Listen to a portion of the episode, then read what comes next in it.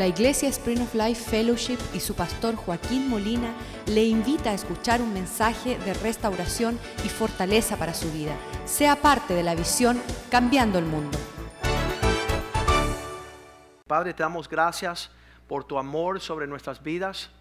Te damos gracias porque ah, hay un refugio. El nombre del Señor es un castillo fuerte es un lugar de refugio donde podamos ampararnos bajo tus alas, bajo tu sombra. Pedimos que tú nos cubras con la sangre de Cristo en estos tiempos terribles, oh Dios. Serían tiempos peligrosos porque los hombres serían amadores de sí mismos, oh Dios. Serían desobedientes, rebeldes, serían idólatras, eh, hechiceros, oh Dios, manipuladores. Serían amadores de, del placer más que de Dios Ah, estarían ah, lejos de poner por obra tu deseo, Señor, los deseos de tu corazón. Pedimos, Señor, que la sangre de Cristo nos cubra, oh Dios. Que tú pongas un cerco espino alrededor de nuestras vidas, que tus ángeles encampen alrededor de nosotros, oh Dios, ah, de nuestras casas, de nuestros hijos, de nuestros bienes. Que tú, oh Dios, extienda tu misericordia sobre nuestras vidas, Señor, para no perecer, oh Dios. Pedimos, Señor, que abras los ojos de nuestro entendimiento para ah, ir en pos de todo lo que tienes para nosotros, Señor. Que vivamos la realidad en Cristo y no una religión, oh Dios, distante de tu amor y tu legado. Pedimos, Señor, que esta noche sea un tiempo importante en nuestra jornada, que entendamos el porqué, los tiempos de la prueba, de de la tribulación, de las dificultades, oh Dios. Abre nuestro corazón para recibir tu palabra y ponerla por obra. Y que todos que escuchen este mensaje sean bendecidos y prosperados al poner por obra en obediencia, en sujeción a tu palabra. Te lo pedimos en el nombre de Jesús. Amén y amén. Muchos hemos dicho que sin que se pruebe nuestra fe, si la fe no es probada, no es fe la fe es necesaria ser probada. Y ah, cada uno de nosotros queremos pretender señalarle al Señor donde Él nos puede probar. Me acuerdo de chiquitico, yo siempre corría donde mis tíos y mis primos y les decía, a ver, toca aquí, prueba ahí la fuerza. Y siempre me tocaba aquí, yo era un flojo aquí. Entonces, Muchas veces queremos señalar la área fuerte, pero Dios va a señalar la área de nuestra necesidad. Y en todo caso, ah, la fe que es probada, esta es ahí lo que se muestra lo genuino. Cuando no es probada la fe, no podemos ver lo genuino. Ah, Dios busca algo precioso de nuestra parte. Ah, los hombres buscan el oro y la plata, por eso se esfuerzan en el trabajo hacia esas metas pero Dios no está interesado en el oro y la plata. Dios lo precioso en su vista es la fe. Y por eso Dios está ah, lidiando, invirtiendo y, y, atendiendo estos asuntos de la fe. Cuando veo un hombre que está siendo golpeado continuamente, está en dificultad, está en prueba, está en contratiempo, veo el amor de Dios por encima de él a niveles agresivos porque Dios está ejercitando ah, sus músculos para que puedan ah, dar el fruto de la vida de fe. Y esta fe dice primera de Pedro 1.7 que estos tiempos de pruebas, igual cuando el fuego purifica el oro, las pruebas purifican la fe. Y ahí en esos tiempos de problemas y de pruebas es que se ve la existencia o la realidad de Dios con más claridad. Dice 1 Pedro 1.7, para que sometido sometida a prueba vuestra fe, que es mucho más preciosa que el oro, y el cual, aunque percedero, se prueba con fuego. Hablando de el oro, igual que se prueba con fuego para ver lo precioso que es, la fe también para, para que sea hallada en alabanza, gloria y honra cuando sea manifestado Jesucristo. Entonces, um, vienen muchas cosas a nuestras vidas que pueden desalojarnos de la casa, como en el caso de nosotros en las últimas semanas, desalojarnos de quizás un miembro de la familia, de la salud, de dinero, de un empleo, pero todas estas cosas han de producir algo de más valor y es la cercanía de Dios a nuestras vidas.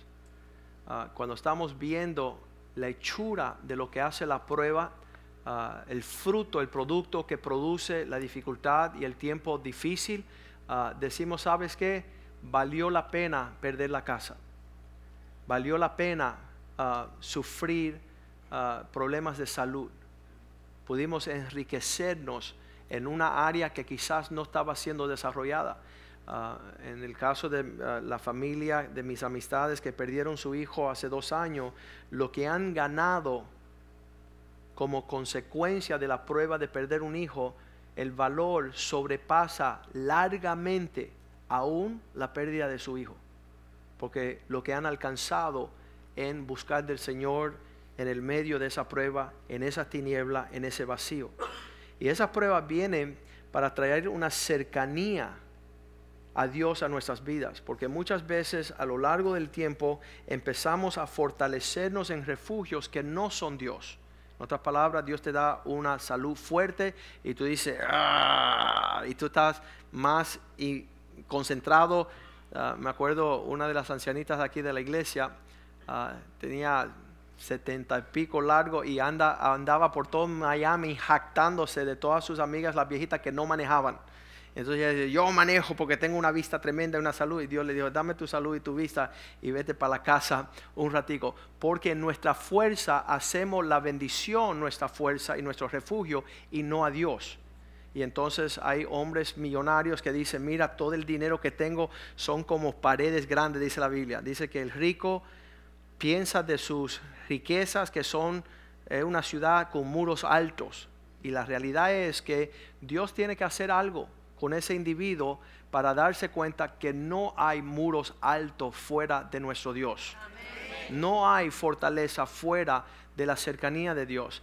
Están como los chinos cuando estaban haciendo la, la ¿cómo le dicen? La pared de la China, la muralla la gran muralla de China. Dice que cuando pasaron, eh, cuando iban a poner el último ladrillo, y ellos decían, ya no nos conquista nadie, porque no hay nadie que pueda subir por estas paredes, ahí inventaron el avión y el, último ladrillo, ahí venía el avión derramando unas bombas.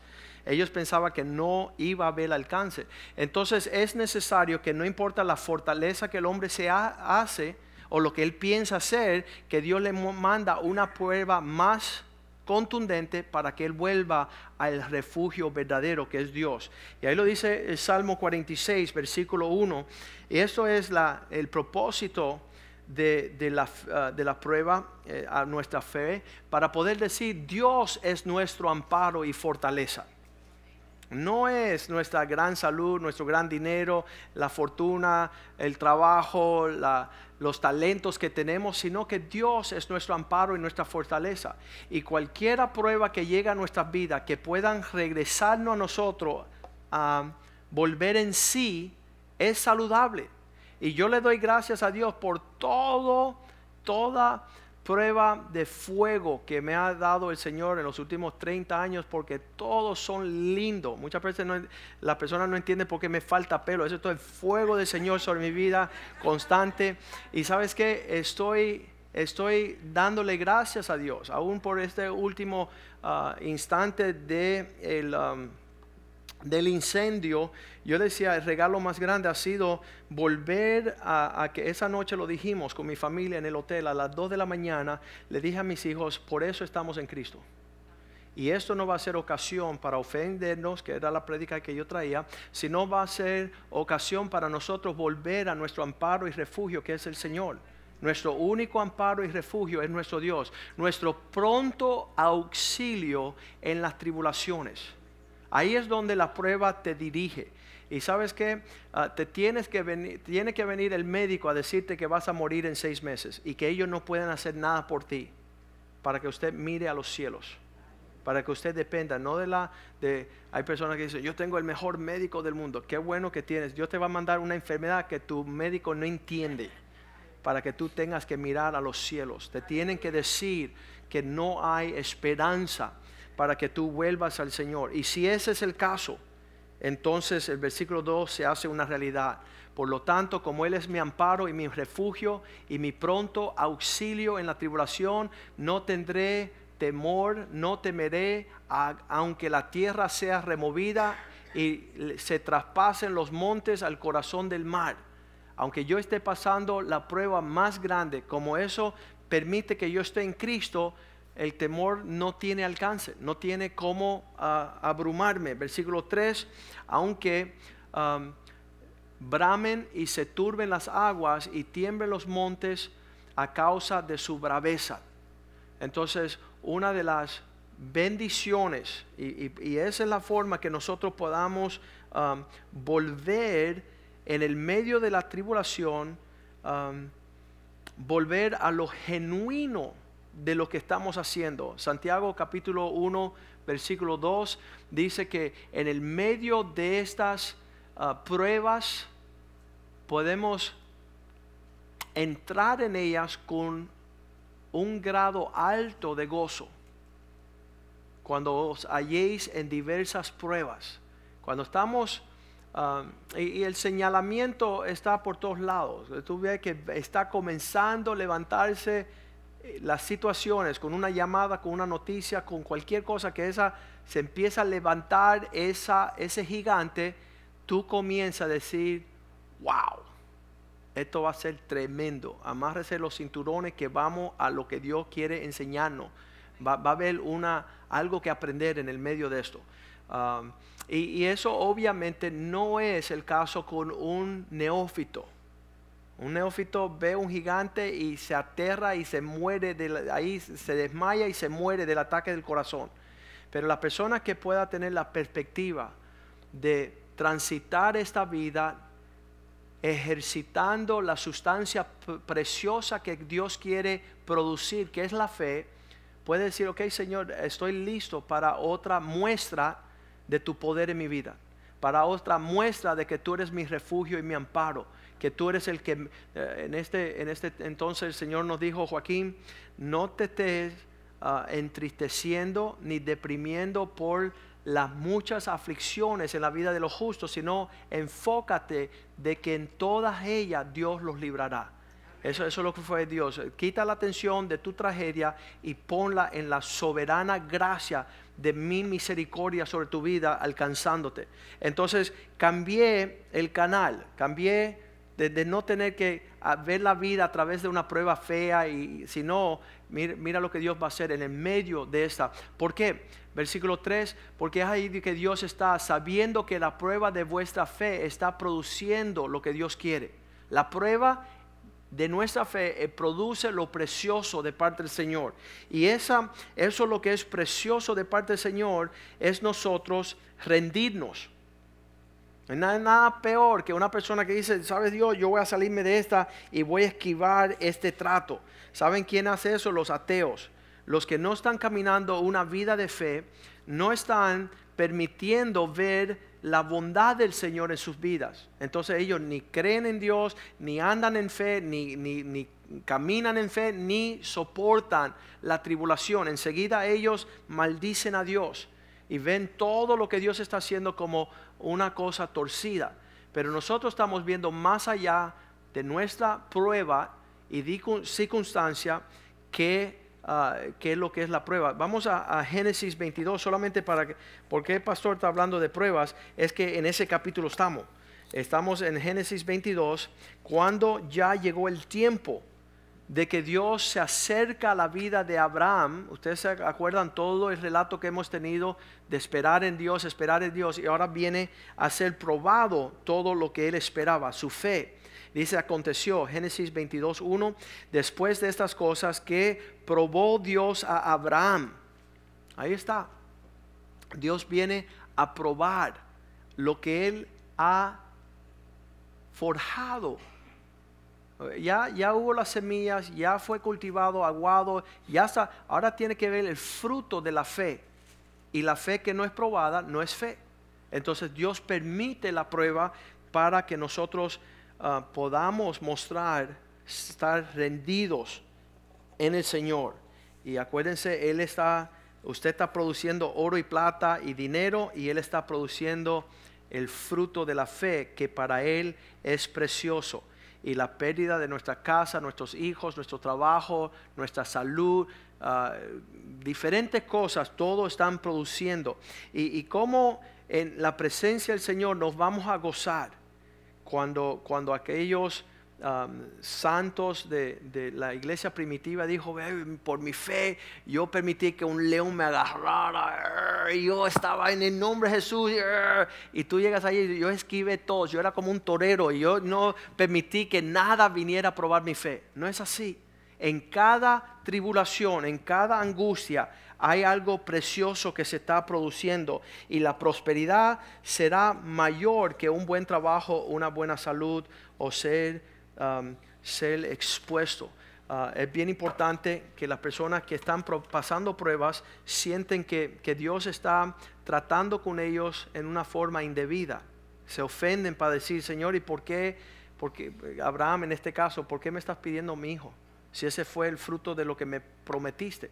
En otras palabras, Señor, tú prometiste que tenía, eh, iba a tener una casa y ya la casa no estaba, iba a tener un trabajo y me quitan el trabajo, iba a tener dinero y no tengo dinero. Entonces, uno puede batallar en ese sentido con el Señor, pero la realidad es que todas estas pruebas ah, muestran la fortaleza de, nuestra, de nuestra relación con el Señor.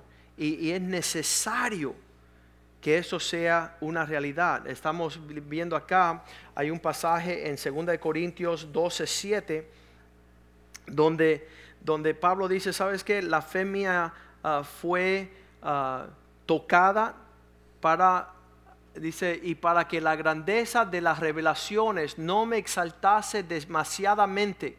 Como yo estaba siendo tan prosperada en las cosas del Señor, ya yo estaba por los cielos, no me exaltase demasiadamente, me fue dado un aguijón en mi carne, un mensajero de Satanás que me abate para que no me enaltezca de sobremanera. El punto número uno es que Dios quiere volvernos a Él. Y el dos es que muchas veces las pruebas vienen para ubicarnos, ¿verdad? Para ponernos en el lugar debido. Porque hemos, hemos excedido ah, una actitud en la casa mía con mis hijos antes de, del incendio. Mis hijos eh, estaban de manera chistosa diciendo, lo peor que nos ha sucedido a nosotros es que mami y papi se quieren un montón. Ese es nuestro trauma. En nuestra vida lo que hemos sufrido horriblemente, y lo dicen de manera de chiste, porque qué lindo es tener ese problema. pero ahora pudieron ver algo mucho más contundente para bajarlos a una realidad de que en este mundo van a tener contratiempos. Y no hay dinero en el mundo que yo pudiese pagar para ponerlos a ellos en una universidad de saber que aún en el medio de la prueba estamos sirviendo con el mismo gozo y la misma fortaleza. Y eso, eso es una bendición um, que no se puede igualar. Uh, no hay dinero, no hay oro ni plata que pudiese alcanzar eso para nosotros. Entonces, no solamente Dios quiere acercarnos a Él en el medio del contratiempo, sino también quiere, ah, no hay nada mejor que una prueba para ubicarlos. A ver, ah, eh, nuestra salud, cuando tenía piedras en el riñón y yo decía, wow, yo, yo, yo era... Ah, todo, todo el emblema de una salud perfecta. Y Dios dice, bueno, vamos a darle una piedrita ahí para que Él vea que, que este cuerpo es una, y, por ocho horas de sufrir unos dolores um, que no quisiera nunca más uh, pasar por eso. Yo siempre digo que las primeras cuatro horas pensaba que iba a morir y las últimas cuatro yo le estaba pidiendo al Señor que ya me llevara con Él. No quería ni estar aquí por el dolor. Y anoche una hermanita dice, pastor, igual que usted pasó una piedra, yo pasé 18. Y yo dije, bueno, Dios te bendiga. Um, tú lo necesitabas más que yo. Yo enseguida yo enseguida me humillé y dije, yo soy una basura. Y lo que salió fue una, así un granito de arena. Y yo decía, yo no puedo creer que este granito de arena me, ubicó en miseria.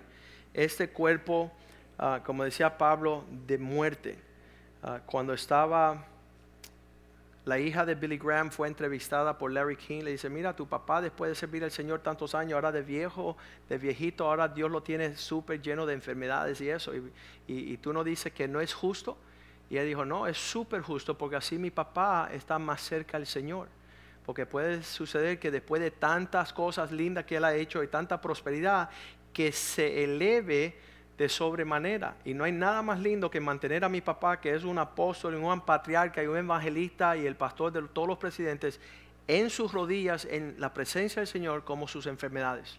Eso lo mantiene bien tranquilito a mi papá. Y yo le doy gracias. Ella decía ah, que eh, en esas pruebas Dios estaba siendo fiel en el medio.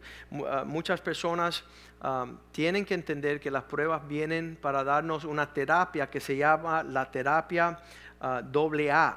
Y la, terapia doble A es ajustar la actitud. ¿verdad? Ajustar la actitud. Y muchas veces Dios tiene que llevarnos por esos, esos tratos para poder ajustar nuestra ah, actitud. Me acuerdo yo, eh, era, mis padres nos compraron ah, caballos desde chiquito y estaba yo montando los caballos como un gran jinete hasta hace poco, hace unos, yo creo que como 10 años ya yo estaba con 38 años, pensaba que era un vaquero encima de mi caballo y este no me va a tumbar y nunca me ha tumbado. En ningún caballo que yo me he montado me ha podido echar. Y ese caballo se levantó y se tiró de espalda. Y me cayó encima y yo decía, wow, yo nunca pensé que un caballo se podía tirar de espaldas, porque ahí no hay vaquero que soporte eso. Tienes que morir. Y yo pensaba que iba a ser paralizado. Ah, y, el Señor me dijo, tú sabes, en toda esa prueba, no fuiste tú el que se mantuvo encima del caballo todo el tiempo, fui yo que te mantuve sin caída. Y yo dije, wow, entonces no soy buen vaquero. Dice, no, eran las misericordias mías sobre ti todo el tiempo. Y, me damos cuenta que, que esas pruebas vienen para ajustar el orden verdadero, que si no fuera por las misericordias del Señor, ya hubiéramos fallecido hace tiempo pero por sus misericordias se revela eh, la, bondad del Señor, su amor hacia nosotros para que volvamos a Él, ah, eh, conociendo lo temporal de esta vida. Hay personas que no quieren hablar de esa realidad, pero las pruebas nos lleva a acordarnos de que esta vida es ligera. Y, las personas que han pasado pruebas, aquí hay familias en la iglesia que perdieron su, su mamá a los 10 añitos. Eh, el caso de Ever, eh, el hijo de Ever y Yuri, que son los dos niños, perdieron su mamá a, cáncer, Andrea también y, Jorge Caracol y, tantas personas que han... Y, y tú sabes lo que hace eso, te hace tener la certeza de que esta vida no tiene la promesa que suele tener y cuando Dios lleva a un ser querido a los cielos, ya tú tienes más interés de ir con ellos que quedarte aquí. Y la prueba sirve en esa función. Veo que estos, ah, estos especialmente Jorge Caracol, que dice, Joaquín, ¿qué, promesa tiene esta vida? Es pasajera. El, Salmo 39, lo vamos a ver. Uh, este salmo habla de, lo ligero que es esta, esta vida a ver si lo tengo por acá. Vamos al Salmo 39, versículo 5 creo.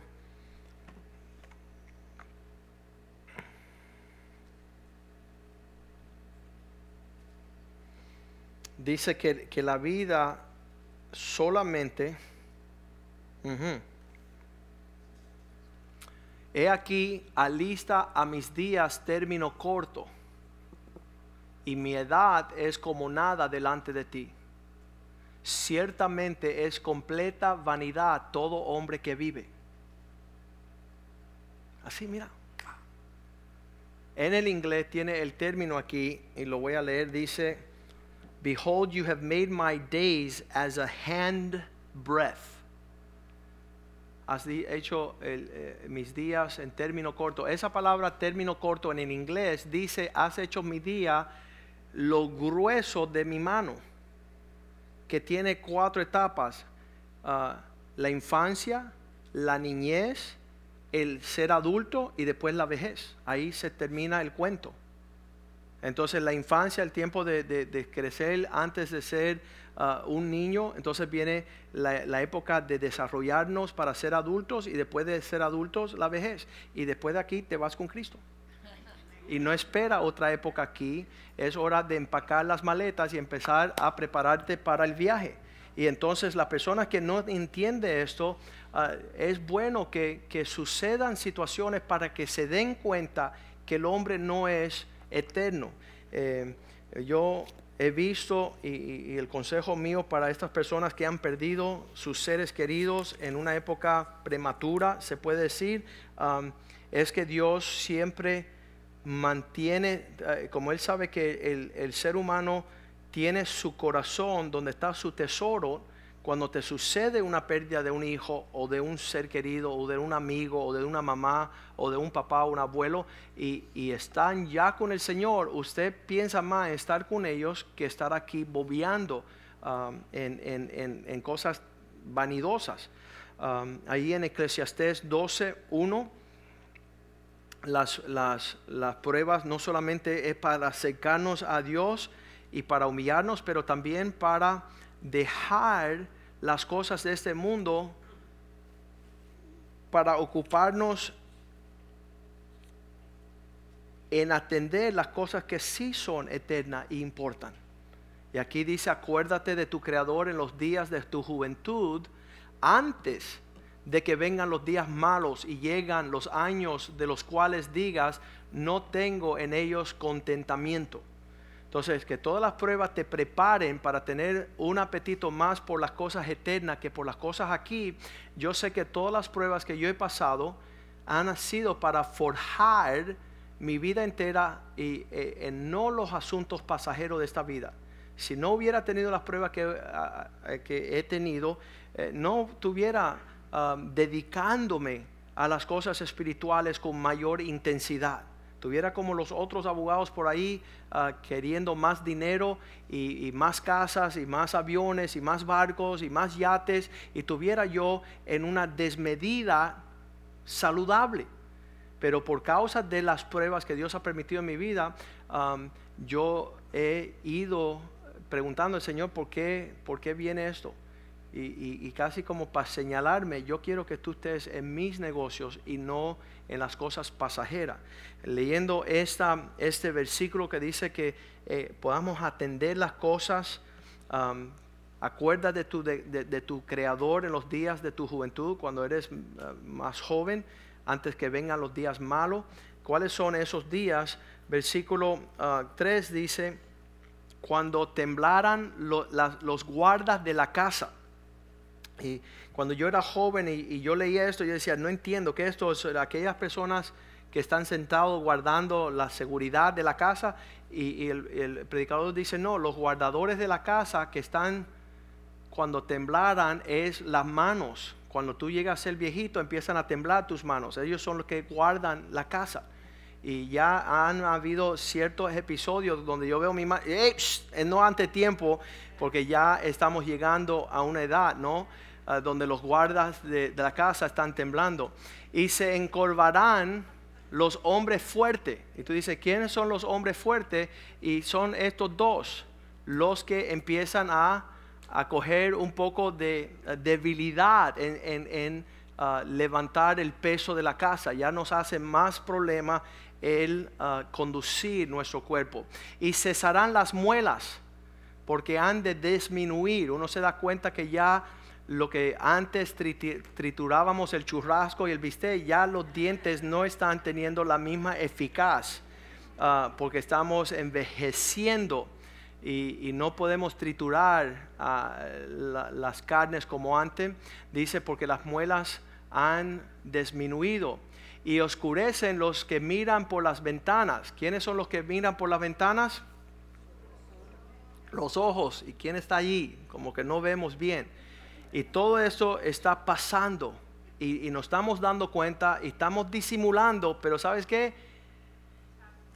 Infancia, niñez, adulto, vejez y cogemos viaje, estamos empacando. El hombre que hace 10 años estábamos predicando estas verdades, Señor, enséñame a enumerar mis días para que adquiera sabiduría. Y el hombre se enojó. Él dijo, ¿cómo usted va a señalar la hora de mi muerte? Yo me voy de esta iglesia, tú no eres quien para decirme que voy a morir en 15 años. Yo le dije, bueno, mira, ya fuiste infante, infantil, fuiste niño, ya pasaste adulto, tú estás aquí, así que tú pronto estás por salir. Y el hombre se enojó y se fue de la iglesia. Y yo estoy seguro que en cualquier momento nos van a invitar a su funeral. Aunque él se ponga bravo. Es la realidad de nuestra existencia. El hombre no quiere entender eso. Versículo 4. Versículo 4 dice, y las puertas de la afuera se cerrarán por lo bajo del ruido de la muela. Dice que deja de escuchar el ruido. Cuando se levantara la voz del ave, todas las cosas lo mantiene despierto, desvelado en la noche Ah, mis hijos pueden bajo un terremoto dormir, pero en la edad avanzada uno deja de dormir de noche, todo, cualquier cosa lo levanta y todas las hijas del canto serán abatidas. Ah, de verdad que, todo eso es una muestra de, lo que está enfrentándonos. Y no es, no es que estamos en, en un sentimiento de tragedia, eso no es el sentido, pero nos gozamos las épocas y las temporadas bajo el cielo, cada de ellas ah, mostrando el fruto de lo que Dios desea para nosotros en cuanto a este tema de la fe. Entonces es lindo que el Señor use estas cosas para acercarnos a Él, para humillarnos, para quitarnos el gusto de las cosas vanidosas de este mundo y para que nos dé una perspectiva eterna. Si las pruebas logran esta realidad, podemos decir, ¿sabes qué Dios? Gracias para no mantenerme en un, en un curso o en, una, eh, en un camino con expectativas torcidas. Podemos decirle con cada prueba, Señor, gracias porque estás produciendo en mí eh, lo que voy a necesitar frente a tu presencia. ¿Y qué es lo que necesitamos frente a la presencia del Señor? Que Él sepa que nosotros le hemos entregado todo todo, sin, sin peros. Las personas tienen que saber que Él siendo el, alfarero, nosotros siendo ah, el, vaso, que Él nos moldee como Él quiera. Dios puede probarnos. Dios quiere probarnos. Dios quiere señalar la área donde nos prueba a todos nosotros. Yo decía, Señor, ¿por qué no le das uh, enfermedad al contento y por qué no le... cien mil cosas que uno quiere jugar el ajedrez de la vida y sabes qué? Dios señala lo que Él está haciendo y cómo Él lo quiere hacer. Y nosotros, sabiendo lo que Él quiere producir, le digo, Señor, en este sentido, aquí tengo esto, ¿verdad? Esto, lo más precioso mío es esto acá, lo voy a meter aquí. Señor, te ofrezco mi saco yo te voy a ofrecer mi saco. Y dice, no, no, el saco no me interesa. Bueno, mira, te doy mis zapatos, mis zapatos son tuyos, Señor, póntelos, disfrútalo, te van a gustar. Y Dios dice, no, no me quiero. El reloj, Señor, mira, te voy a dar mi reloj para que nunca te pierdas el tiempo, ahí tú vas. El Señor dice, no, quiero... No, Señor, mira, no, mira el cinto, Señor, mira, yo te ofrezco mi cinto. Y el Señor dice, ¿sabe qué? Eso no. Lo que es más precioso para ti, eso es lo que te pido. Dame esto. No, Señor, eso no puede ser. Señor, te doy mis pantalones. Mis pantalones son hermosos, te van a quedar súper bien. El Señor dice, no, ni el reloj, ni el saco, ni los pantalones, ni los zapatos, ni los espejuelos. Quiero lo más precioso para ti, porque eso va a mostrar tu amor hacia mí. Eso es lo más precioso en mi presencia. Entonces, eso es lo que vamos a entender. Y cuando entendemos eso, entendemos el porqué de la prueba. Salmo 119, 67, vamos a poder decir estas palabras, Señor, cuando antes que fuere yo afligido, antes que fuere yo golpeado, probado, yo andaba descariado. Yo andaba salvaje queriendo darte mi saco cuando tú lo que querías era mi corazón. Queriendo ofrecerte mi vida cuando tú lo que querías era lo más precioso. Antes que fuera yo probado, yo andaba descarriado, mas ahora estoy alineado con tu palabra, estoy atento a lo que usted quiere. No se trata la fe lo que nosotros ofrecemos al Señor. Eso, eso puede eh, sonar hasta lindo. Al, nadie en el mundo le ofrece nada a Dios. Dios, yo te voy a dar todo y te voy a dar y te voy a dar. Y Él te dice, ¿sabes qué? Quiero lo que más tú, ah, tú, tienes como ah, de mucho más valor. Y, nos alineamos con su palabra en el día de la prueba, el día de la aflicción, el día de ser eh, humillado. Ah, versículo 71 del Salmo 119 lo dice de nuevo. Él dice estas palabras. Dice, bueno me es haber sido probado, afligido, para que yo me pudiera alinear y entender tus estatutos. Ya, ya no estamos golpeando el aire, ya cuando Dios está señalando. Y, sabes que ah, quizás los médicos en, en, en, este mundo, cuando tú llegas y dices, mira, tengo problemas con el ojo y, te chequean la oreja. ¿Sabes que Dios va a, la raíz del asunto. Y en cada una de nuestras vidas, Él sabe cómo probarnos y cómo estrecharnos. Hay personas que, no, lo va a, no lo va a probar con la salud porque ellos no tienen afán de, de, tener salud. Hay personas que Dios no lo va a probar con el dinero porque ellos son generosos, el dinero no le afecta a ellos. Entonces cada uno de nosotros tenemos la área que Dios va a probar y en eso dice para que aprendamos a alinearnos. El 75, versículo 75 dice, Señor, tus leyes son justas y en tu fidelidad me afligiste. Conozco que tus juicios son justos. ¿Qué podemos decir? Eh, no, siento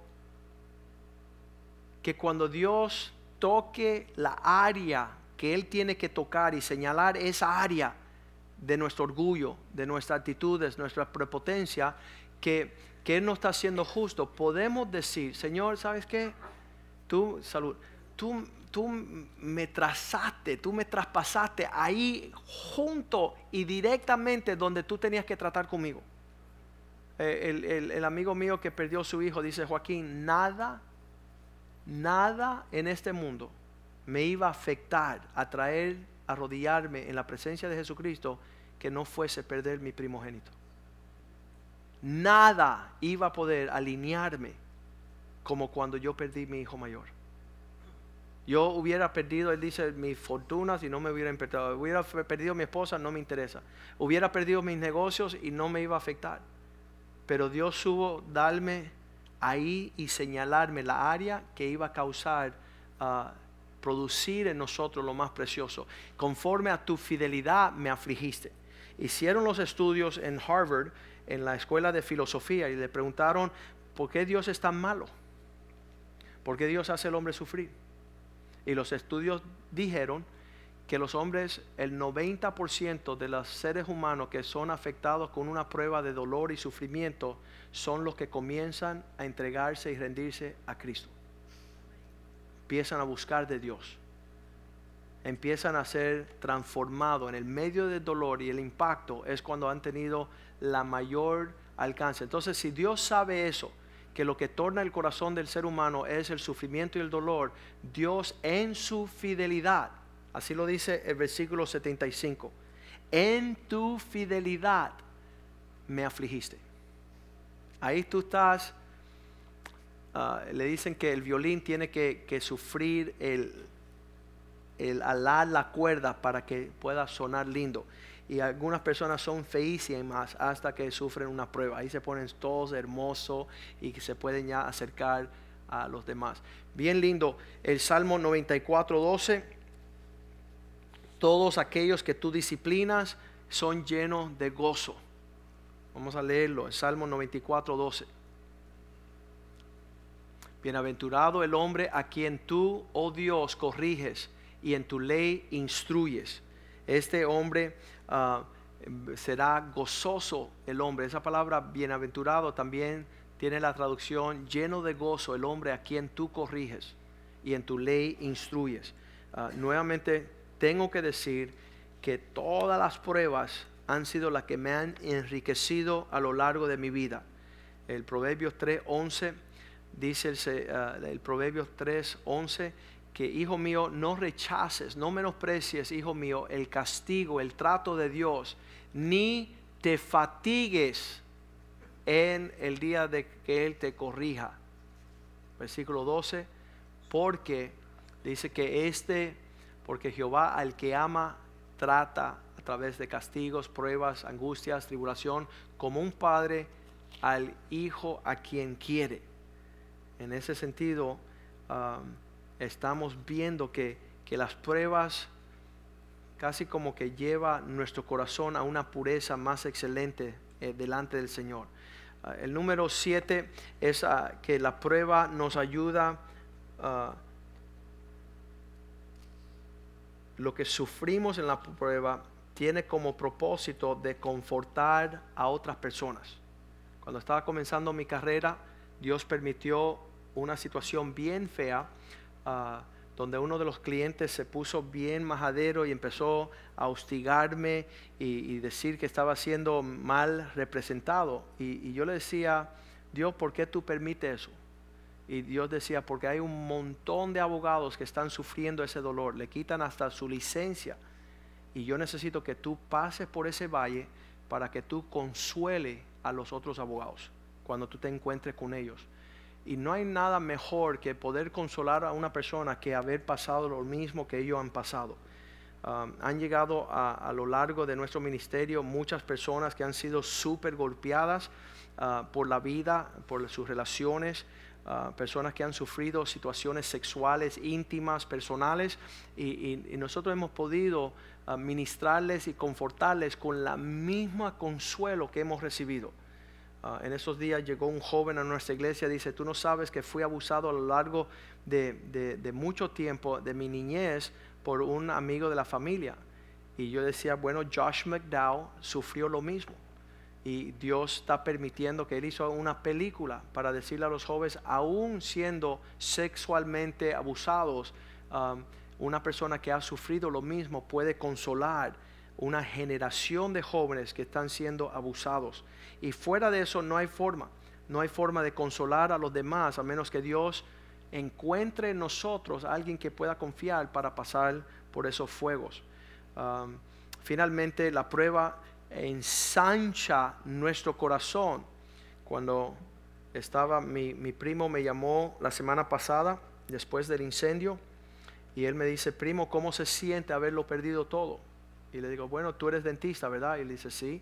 Entonces, si una joven choca su carro, está conduciendo su carro y choca y se va contra el timón y pierde toda su encilla y todos sus dientes se caen y llega a tu oficina toda sangrienta y sin diente, ¿cómo te sientes tú? Y dice, nada, porque eso lo hago todos los días. Y digo, igual, lo que pedimos nosotros es lo que lo- los últimos 20 años hemos hecho nosotros a lo largo de todo el tiempo.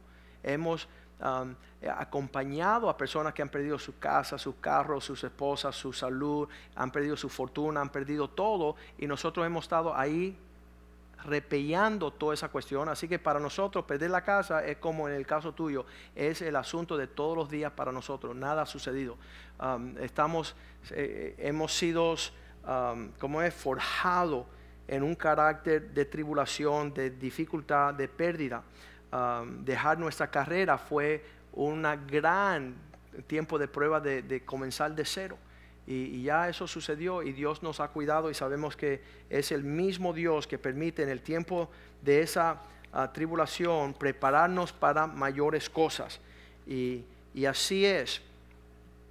Santiago 1.3 ah, nuevamente que sabiendo que la prueba está produciendo un carácter para poder ah, forjar y pulirnos con mayor valor, sabiendo que la prueba de vuestra fe produce un fruto. Job 23:10, eso es lindo y usted lo puede decir en el tiempo de que sabes, sabemos que o estás en una prueba o acabas de salir una de prueba o vas a entrar en una prueba. Son los ciclos de la vida. Si no estás en la prueba, ah, es que ya pasaste la prueba. Y si no la pasaste, es que vas a entrar.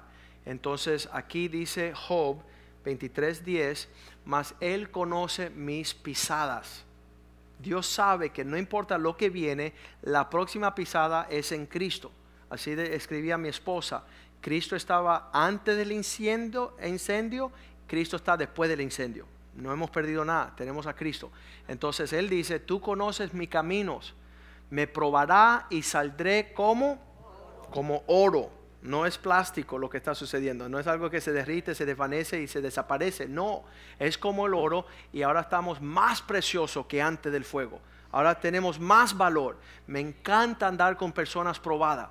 Me encanta. Para mí eso vale más que 10 mil ah, gritones cristianos. Aleluya. Aleluya. Y cuando tienen la prueba, ¡ay! Buda. Y se van, se van con el, el próximo que sale. No me gusta eso. Me gusta andar con los probados. Y si ves a, las personas que están prietecitas, esos son pasados por el fuego. Anden con esas personas. Ah, porque el fuego ha tocado su vida. Y entonces dice él, versículo 11, eh, me, ha me probará y saldré como oro. Mis pies han seguido sus pisadas. Yo estoy bailando un cha cha cha. Yo estoy aquí bien metido en que mis pies han seguido sus pisadas y guardé su camino y no me aparté. Que tú digas eso después de la prueba, ya tú estás en camino de ser un campeón.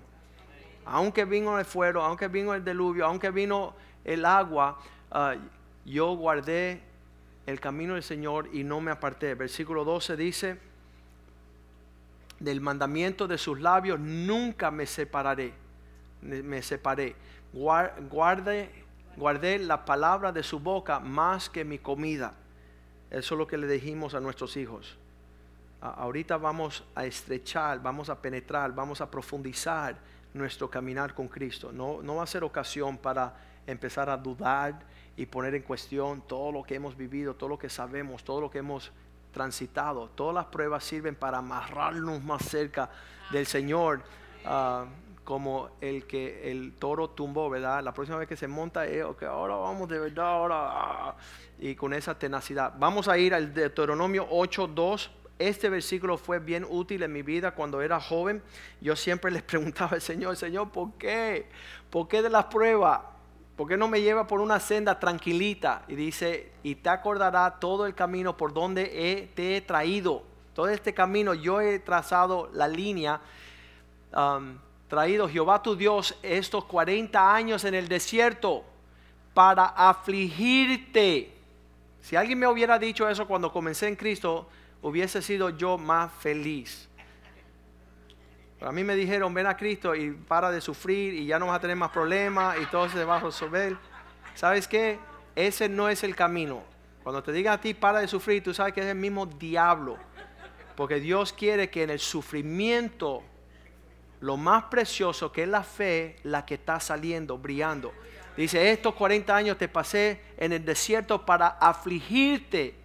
¿Para qué, Señor? Para probarte. ¿Para qué, Señor? Para saber qué había en tu corazón. Una persona que ama no es fácilmente desprendido. Una persona que dice ah, tener fe no es fácilmente cambiado en su rumbo si habéis de guardar o no mis mandamientos. Versículo 3. Así que permití, te afligió y te hizo tener hambre y te sustentó con maná. La prueba de la hambre es para que tú pruebes un pan diferente, para que comas un alimento que no es normal, comida que no conocieron tú ni tus padres, la habían conocido para hacerte saber que no solo del pan vivirá el hombre, la prueba es para alinearte, enfocarte, traerte más precisión, más, que, más de todo lo que sale de la boca del Señor vivirá el hombre. La prueba te acerca para que puedas escuchar más atentamente al Señor. En 2 Crónicas 32, 31, Dios se le esconde a este hombre. Dios dice que se apartó de él y en esos tiempos son los tiempos quizás más difíciles que hay en la vida de un cristiano. En la última parte dice que Dios lo dejó para probarle. Dios se distanció para probarle, para hacerle conocer todo lo que estaba en su corazón. en la prosperidad, en la bendición, cuando no tienes dolor, no hay enfermedad, no hay dificultad, no hay necesidad económica, ahí cualquiera baila el mambo. Pero cuando uno empieza a sufrir, es que sale lo que está dentro del corazón. Y muchas personas han hecho el papel de el insensato y del necio. Job 42, 5 después de todo el sufrimiento de Job, de todas las pruebas, de todas las dificultades, de toda la pérdida, él decía, de oídas te había oído. Oye, yo escuchaba que ese predicador predicaba bien, pero yo no te había conocido como ahora en el medio de la prueba, mis ojos te ven. Mas ahora estoy, estoy ahí velando tu mano, ya no es de oídas, sino es de una experiencia. Por eso decidí ya, versículo 6, aborrecer la confianza en mí mismo por tanto, me aborrezco y me arrepiento en polvo y ceniza. No hay nada como una prueba para purificar nuestra, nuestra estancia. Santiago 1.12. Bienaventurado el hombre que se mantiene bajo prueba. Bienaventurado el hombre que soporta la prueba, porque cuando haya resistido la prueba, recibirá la corona de vida que Dios ha prometido a los que le aman. Entonces la prueba te da oportunidad de mostrar lo serio que estás con Dios. Los impíos están viendo que la prueba eh, nos perjudica, pero no, es el regalo más grande. Y por eso vemos que Dios está probando a Abraham y no a Lot. Yo muchas veces ah, las pruebas que suceden, ah, uno dice, ¿y por qué no probaste a fulanito? Porque no iba a soportar la prueba. Iba a ser un desbarajuste. Y entonces nos están mandando mensajes por todo eh, el continente. Dicen, Molina, te llevamos escuchando por 10 años todas las palabras que nos predicamos, pero ahora estamos viendo tu vida. Tu vida ahora prueba lo que tú nos predicabas.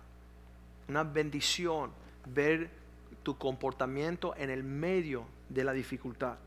Y eso es lo que es lo que muestra aquí. Cuando hayas resistido la prueba, Dios nos corona y, hemos de recibir un galardón como Él ha prometido.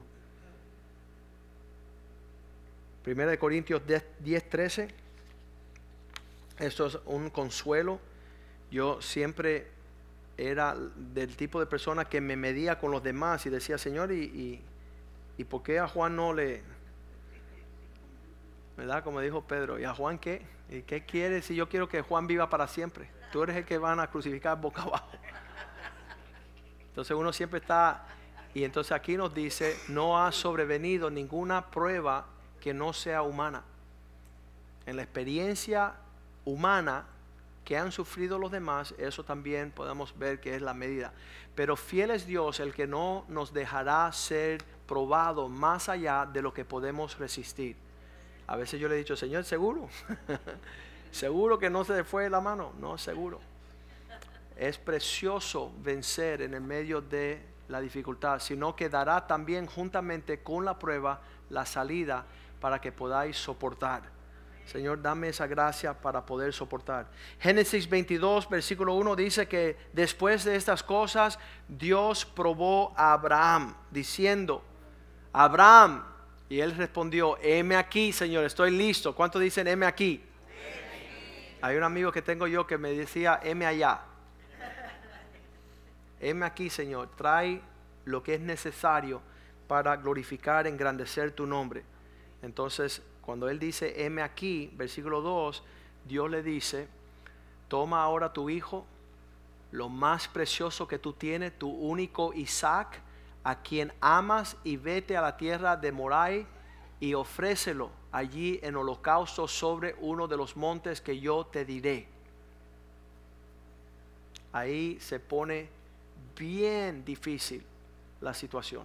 Eso es, te está tocando la prueba a la puerta. Y saber abrirle, saber levantarse de temprano. El versículo favorito mío de este capítulo es el próximo versículo que dice que Abraham se despertó muy de mañana. Su obediencia no iba a tardar. Él no iba a dejar la prueba para otro tiempo Él quería ver la gloria del Señor ya mismo. El Salmo 119, 60, David decía las palabras, me apresuré y no me retardé en guardar tus mandamientos, apresurados a ir en el camino de la prueba, no, ah, no siendo demorados. Versículo 4, Génesis 22, 4. En el tercer día, cuando está navegando, ah, vamos al 3, perdón, Génesis 22, 3, dice que se levantó muy de mañana y puso en orden su asno y tomó consigo dos siervos suyos, Isaac su hijo, y cortó leña para el holocausto y se levantó y fue al lugar que Dios le dijo. Versículo 4. En ese camino, el tercer día, alzó Abraham sus ojos y vio el lugar de lejos. El 5. Y Abraham le dijo a los hombres que estaban con él, esperad aquí con el asno. Y yo y el muchacho mi hijo, iremos hasta allá y adoraremos y volveremos a vosotros. Lo que veo en este versículo es que nosotros la capacidad de enfrentar el contratiempo y la prueba es tomarlo en norma de adoración a nuestro Dios. No aterrarnos, no preocuparnos, sino decir, ¿sabes qué? Es un acto de adoración, de confianza en Dios. Señor, yo esta prueba la recibo con alabanzas, te voy a ofrecer a ti incenso de oración y no tenerlo en, abrumarnos. Entonces, bien importante en el tiempo de prueba que nos podamos integrar con una cercanía al Señor. Como le dije a mis hijos, vamos a tomar esta ocasión para elevar esta devoción que tenemos a Cristo. No vamos a, mirarlo como una tragedia humana y pintar todo en, un color negativo. No, es ocasión para acercarnos más a Dios. Y entonces, con la esperanza, y esto es lo que decía la segunda parte de este versículo, y volveremos a vosotros. ¿Qué, ¿Cuál es la confianza de Abraham? Que iba a salir mejor después de la prueba que antes. Que en la prueba le está pidiendo todo, eh, todo lo que uno ve en un porte negro y de tragedia y depresión, pero cuando uno integra la adoración, uno sale, cualquier cosa que tenemos que enfrentar, que Dios nos permite, va a ser ocasión para ah, mejoría, para que podamos ah, ah, tener mayor valor después de la prueba que antes. Versículo 6 dice que él tomó la leña del holocausto y lo puso sobre Isaac su hijo y le tomó en su mano el fuego y el cuchillo y fueron ambos juntos. Una de las cosas que podemos decir de las pruebas que nosotros pasamos es la oportunidad de ver el comportamiento de un padre cuando el hijo está acompañándolo en esta jornada. ¿Qué significa? Mis hijos pudieron ver, quizás no hemos tenido ocasión para estar abrumado antes.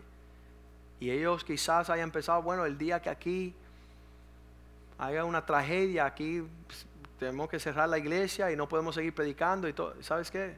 Lo más lindo de la prueba es que nuestros hijos puedan observarnos a nosotros cómo transitarlas.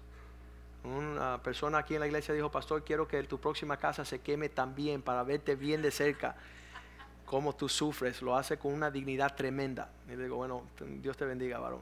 Qué bueno. Qué bueno. Qué bueno que te sirve. ¿Sabes por qué? Porque a mis hijos me sirven les sirve a ellos ver que en el tiempo de la angustia, la tribulación, la dificultad, nosotros ah, sabemos dónde correr, sabemos dónde habitar. estaba Isaac, estaba junto a su papá, y cuando él hace la pregunta a su papá, uh, versículo 7, entonces habló Isaac a Abraham su padre y le dijo, Padre mío, él le respondió, heme aquí, mi hijo, y él le dijo, he aquí que tenemos fuego y leña, mas ¿dónde está el cordero para el holocausto?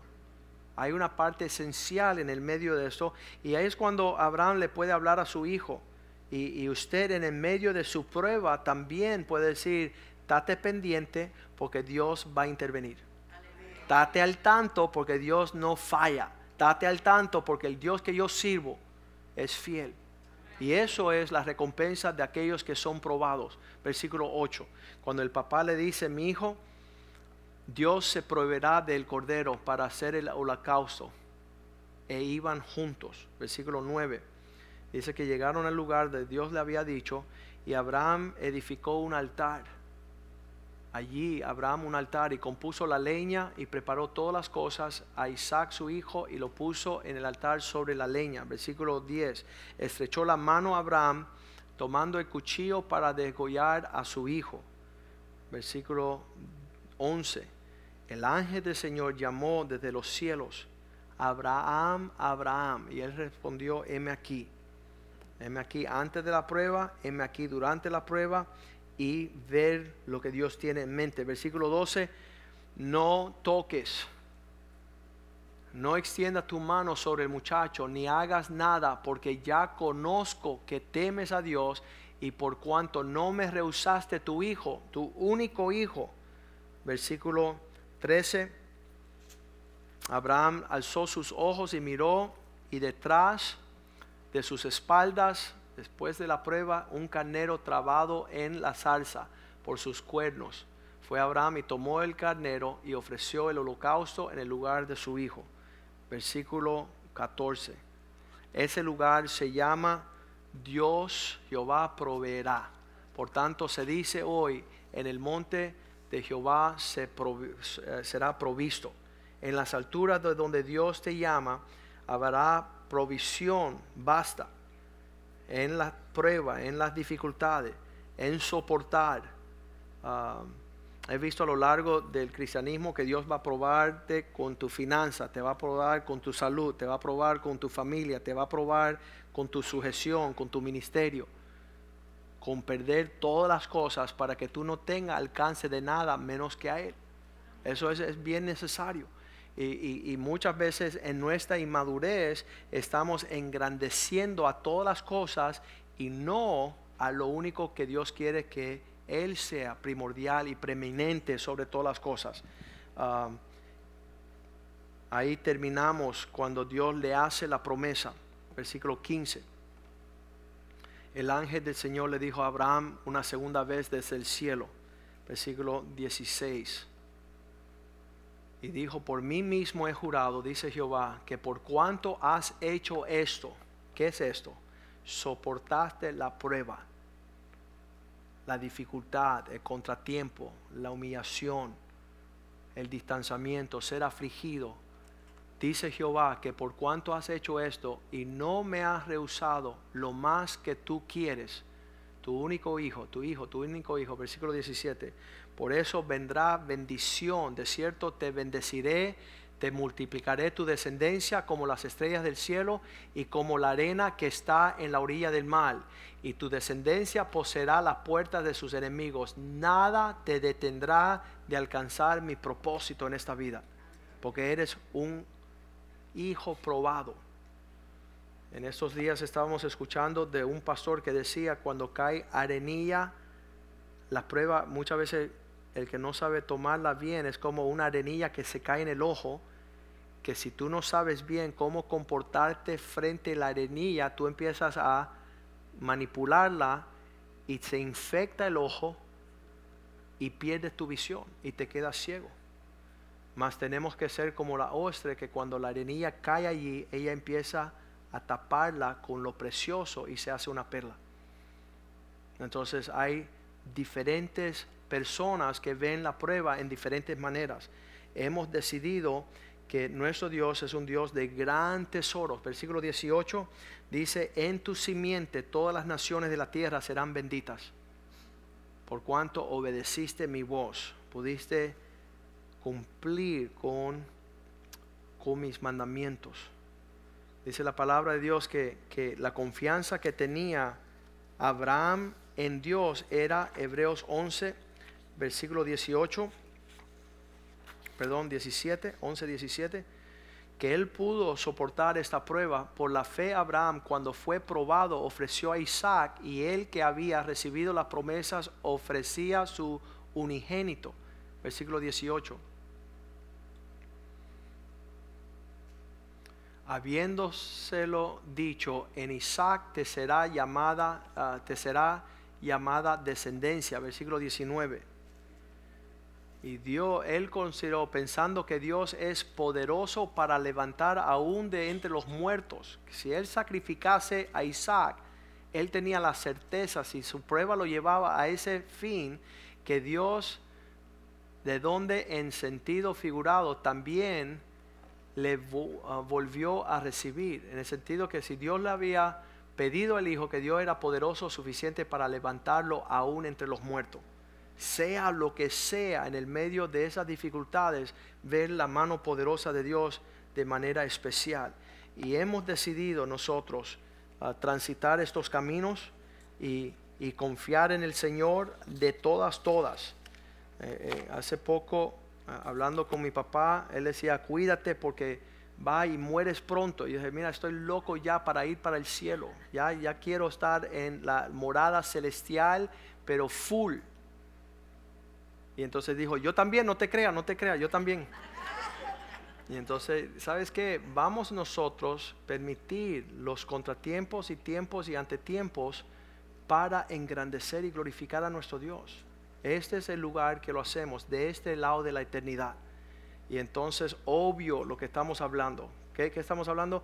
Que mientras uno crece en estos asuntos, más llegan a ser una realidad. Hay personas esta noche que me están escuchando que dicen, pastor, estoy alineado con lo que estás hablando, lo entiendo. Y hay otras personas que dicen, oye, esto, esto me suena chino a mí. No te preocupes que va a venir el fuego y lo va a entender de igual forma. Vamos a ponernos de pie. Dios es fiel de traernos esta palabra. Este, este mensaje se debe escuchar muchas veces porque va a poder ensanchar y profundizar nuestro corazón para que no seamos esos cristianos como las olas del mal. Me va bien todas las cosas, viva Cristo. Me no va bien, voy a buscar de Buda, voy a, voy a estar lejos. Quiero que el pastor José Palma cierre hoy ah, el servicio y que nos hable un poquito, porque esta última prueba de él, yo sé que pudo hacer muchas cosas, uh, las cuales nunca iban a poder surgir las cuales nunca podía haber ni alcanzado. Um, sabemos que esas olas estaban súper grandes. al entrar en ellas y navegarlas y verlas uh, menguar, ¿cómo se llama la palabra cuando él hizo quietar las aguas? ¿Cómo le dice? Bonanza. le dio bonanza, le dijo, esa es estar quieto. Y ahorita yo sé que, que, José está como que, ok, pasamos esto y cómo la pasamos. Pero sabes qué, eso fue una prueba tremenda. Ah, y muchas veces las pruebas vienen no hacia nosotros. Yo no sé cuántas veces quizás José hubiese orado, Señor, yo que tengo salud, métame a mí, a las venas mías, ese veneno y no a mi hija. Pero Dios sabe por dónde tocar nuestro corazón. Entonces ah, vamos a escuchar su corazón y que nos cierre en la administración de la palabra. Amén. Um, para los que no saben, um, porque algunos no, nos conocen, mi hija menor que se llama Valeria, que ya tiene cinco años, hace como tres años la diagnosticaron con leucemia. Um, y fue para nosotros un gran, fue totalmente inesperado el, el, como sucedió fue que estábamos en Daytona, yo estaba trabajando en Daytona y tenía la familia y una de las hijas se nos enferma. Vamos al médico y le dan una, una medicina que le cambia los números de la, de la sangre, el conteo de la sangre. Y dicen que eso es normal y entonces vuelve cada, cada tres semanas vuelve para medir los niveles. Y volvimos cada tres semanas por dos meses. Y siempre todo estaba normal. Entonces asumimos que, um, que no era nada, que era el antibiótico. Y de, buenas a primera un el último examen para ya no tener que tomar más exámenes y ya decirnos que todo estaba bien.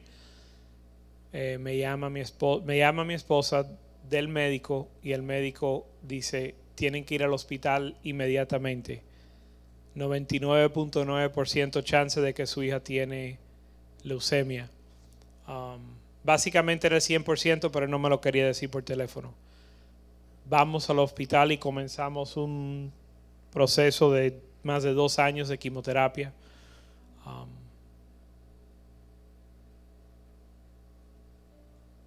hay cuatro niveles de riesgo y con cada nivel de riesgo obviamente te da menos porcentaje, menos probabilidad de que sobreviva. Y Valeria comenzó en el nivel alto, alto riesgo. El cuarto nivel es um, very high, muy alto riesgo. Ella estaba en el tercer nivel y después de unas pruebas la pusieron en el cuarto nivel, donde ya no hay estadística, ya no... Um, hasta el nivel de alto riesgo hay estadística de, para sobrevivir. Cuando está en el muy alto riesgo ya es un rango bien grande y es como algo que prácticamente no está estudiado. Um, yo me metí a estudiar mucho todo lo que podía aprender y básicamente llegamos al final de los libros donde decía aquí no se sabe eh, cuando está en muy alto riesgo. Um,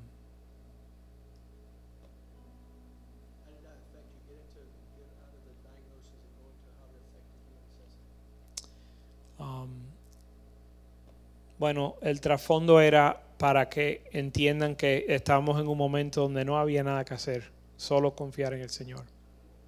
Y hasta ese momento, um, realmente nuestra mirada, estábamos comenzando una nueva familia, una nueva casa, bueno, estábamos comenzando una nueva familia, buscando casa, la familia estaba creciendo um, y teníamos los, nuestros ojos puestos en enfocado en otras cosas.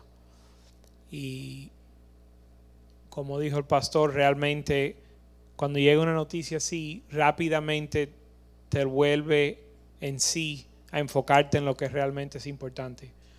Y um, la Biblia dice que es mejor estar en la casa de luto que en la casa de fiesta, porque en la casa de luto el hombre se acuerda de dónde él viene, de que remembers his days. Um, de dónde Él viene, o el fin de sus días.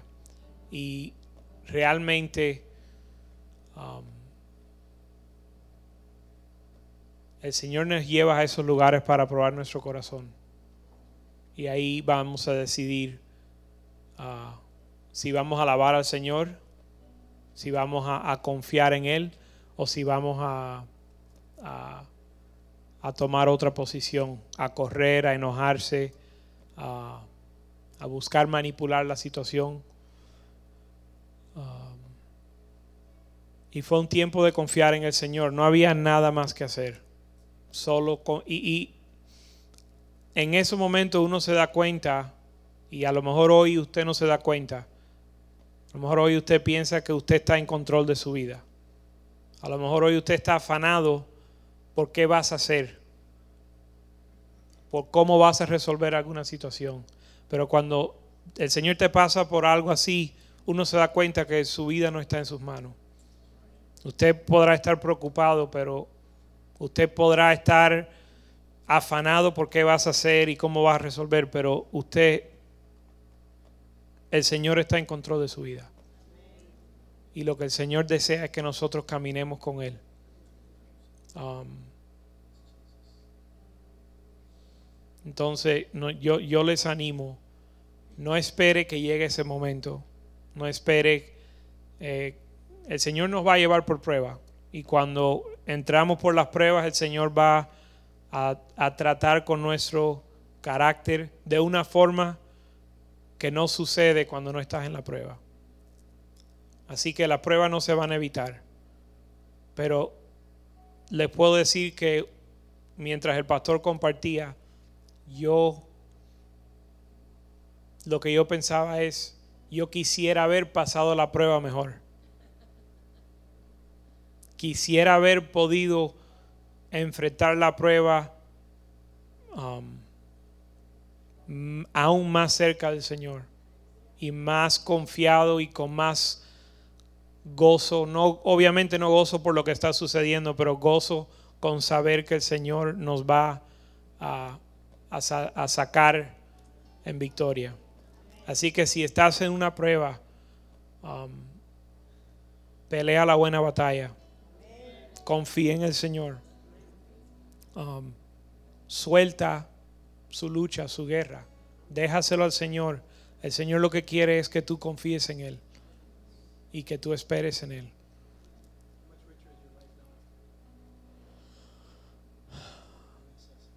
Um, nosotros ahora es increíble porque um, yo estoy seguro que yo no disfrutaría tanto a mis hijas si no hubiésemos pasado por eso. Porque uno toma tener hijos, tener el tiempo con ellos, uno lo toma como algo normal. Yo cuando me crié, cuando fui niño, gracias a Dios nunca me pasó nada. A mi hermano nunca nos pasó, pasó nada. Y en mi familia no hubo ningún, um, ninguna calamidad. Entonces uno lo toma, toma eh, la, la salud, la bendición del Señor como algo ligero. Pero hoy en día yo veo a Nicole, veo a Sofía, veo a Valeria y disfruto simplemente el hecho de que están ahí y de que puedo tener tiempo, tener tiempo, pasar el tiempo con ellos y disfrutarla. Mucha gente no tienen, um, pierden a los hijos hay otros que no tienen hijos. Hay otros que tienen los hijos lejos. Y todos esos son pruebas. Y um, la verdad que no, no, no nos interesa nada, nada, nada, nada, más que servir al Señor en nuestro hogar.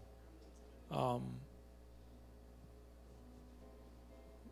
criar nuestras hijas en, en los caminos del Señor y servir al Señor. Y, um, sabes, en ese momento no hay dinero que pague, que te saque de, de ese apuro. No hay, no hay nada que te pueda sacar de esa situación o cambiar esa situación, solo el Señor. Y nada más importa. Y muchas veces perdemos esa eh, perspectiva y el Señor nos lleva al desierto el Señor nos quita todo lo que tenemos para volver nuestro corazón y nuestra confianza a Él, si es que estamos dispuestos. Um, let's pray. Vamos a orar. Señor, yo te doy gracias por esta noche. Te doy gracias por esta palabra. Tú eres fiel, Señor tú nos anuncias, tú nos preparas para lo que hay de, por venir. Prepara nuestros corazones, Señor. Santifícanos, Señor. Sepáranos para ti. Saca, Señor, de nuestra vida todo lo que no viene de ti. Espíritu Santo, muéstrale y señálale a cada persona en este lugar esa área que ellos aún no te han entregado. Muéstrame a mí, Señor, esa área que aún no te la he entregado, que aún la retengo, Señor. Queremos que nuestro corazón entero sea tuyo. Queremos que nuestra vida entera sea tuya. Espíritu Santo, muéstranos. Enséñanos, Señor, a entregar nuestro corazón y nuestra vida a ti.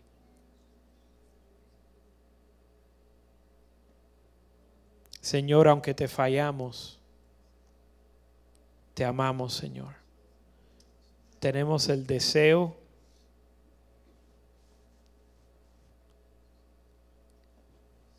y la determinación para servirte. Danos tu gracia Danos tu sabiduría, Señor, que tú dices que si te la pedimos, tú la das abundantemente. Danos sabiduría, Señor, para saber vivir esta vida para ti, para saber cuáles son tus prioridades en nuestra vida. Cómo, Señor,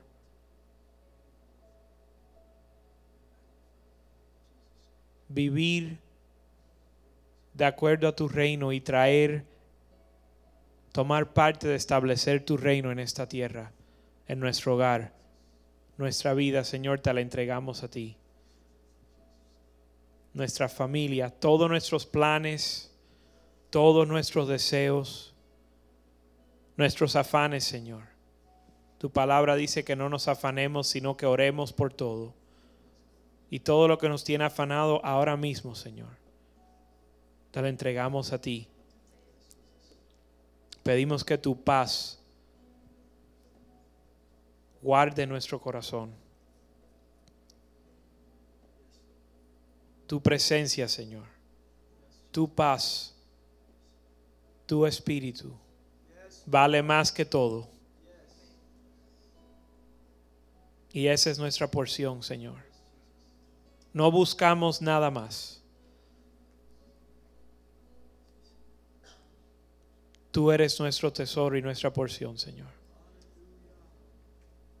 Te damos gracias en el nombre de Jesús. Amén.